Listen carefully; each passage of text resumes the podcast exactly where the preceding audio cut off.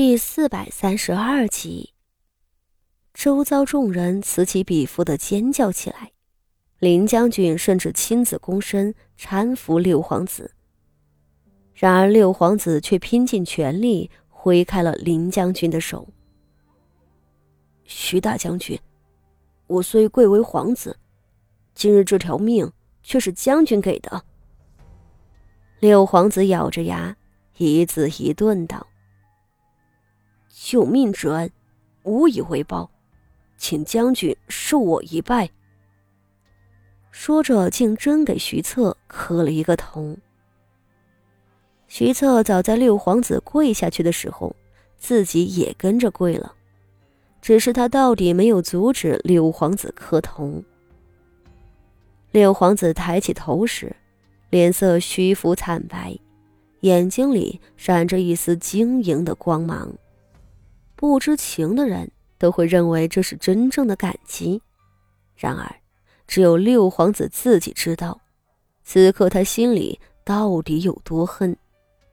把他毒打了一顿，又从阁楼上扔下来的人，正是徐策手底下的兵马。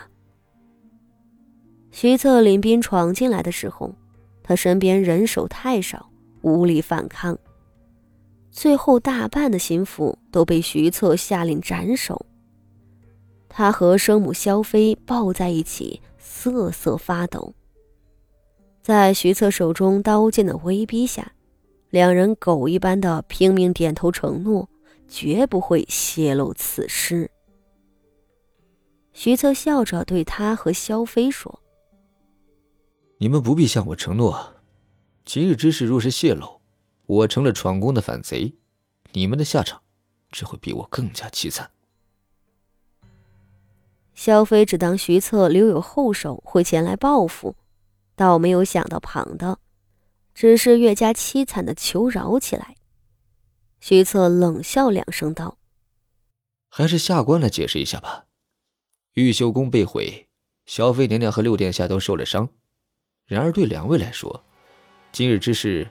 并非灾祸，而是你们的救命稻草。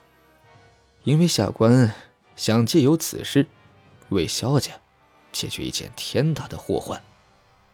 萧妃和六皇子吓得连声都不敢吭了。你们大可放心，偷盗兵器、通敌叛国的反贼，绝不会和你们扯上关系。徐策继续道：“玉秀宫的祸乱，正是反贼所为。”你们两人的伤也是受到反贼的袭击，如此一来，事情便解决了。你们被反贼所伤，是名副其实的受害者，又怎么可能会是反贼呢？至于下官嘛，自然是救下的功臣，所以，萧妃娘娘，你可千万不能把此事泄露啊！外人知道了，您和萧家的罪名，又该怎么办呢？听到这儿。萧妃和六皇子的脑子都不够用了，还是萧妃胆大，抖着身子问道：“你，你手中捏着那么多证据，那可都是我萧家的命脉。你竟真打算放过我们？”徐策那时候心情不大好，抬脚将他踹到了墙上，面上却恭敬笑道。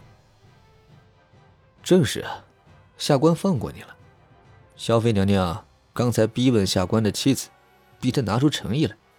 那么现在，下官便给你们诚意，你们可以亲眼看看。下官非但不会揭发你们，反倒会为你们彻底洗脱罪名。日后，再不会有人怀疑你们。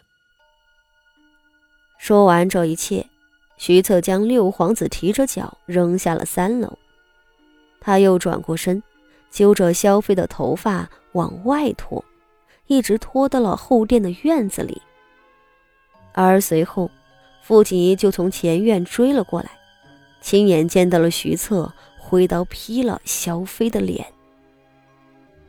六皇子一个人在阁楼底下挣扎，直到御林军赶到，才将他救起。正如徐策所说，他永远都不会说出真相的。萧家偷盗兵器、私通敌国的物证，一直在徐策手里握着，这也就意味着，徐策能够永远掌控他，掌控萧家。六皇子不是不恨，但他又能怎么办呢？先前他和萧飞唯一的底牌是，徐策会因为兵器被盗被受到惩罚，一旦揭发，徐策自己也讨不了好。而如今这个底牌已经丢了。徐策是最先闯进皇宫救驾的，按照他的说法，若不是他反应快，玉秀宫早就化成了灰，自己和母妃也会丧命。而救驾的意义不仅于此，玉秀宫焚毁后，反贼们或许还会攻入乾清宫、凤坤宫。虽然只是玉秀宫受了灾，但在圣上的眼里，这不至于直接刺杀圣上。徐策的功绩可见一斑，而在功大于过的情况下，圣上八成还要封赏他呢。城防营兵器丢失的重罪迎刃而解，六皇子再也无法反抗徐策。他不但不能控诉徐策这个反贼带给他的伤害，甚至还要跪拜他的大恩大德。是啊，他可不得跪着。如今他和萧妃的命都攥在徐策的手里呢。徐策的确兑现承诺，为他开脱罪过，但萧妃和前朝勾结的国书是不会还给他的，铁证还在。六皇子几乎将嘴唇咬出了血。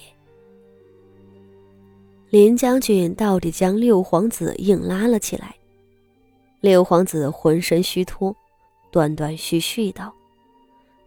若不是徐大将军，我和母妃早就死在反贼刀下了。方才我听说，那群反贼是先偷到了城防营的兵器，随后杀入皇宫的。若是圣上要降罪的话，还请林大将军帮忙分辨几句。徐大将军丢失兵器虽有错，但他及时前来救了我们，还请圣上一定要饶恕他啊！说着。竟又要向林将军下跪。林将军慌忙拦着，还不得不承诺道：“既然徐将军立了大功，下官定会在圣上跟前帮他说话，这一点，请殿下放心。”徐策自然也上来搀扶六皇子，看着六皇子真挚的神色。林将军再也无法怀疑什么了。有六皇子作证，谁又敢不承认徐策是救驾的功臣？而且，徐策背后的太子和萧妃是夺嫡的政敌，他们都恨不能掐死对方。难道六皇子会为徐策作假？不可能的。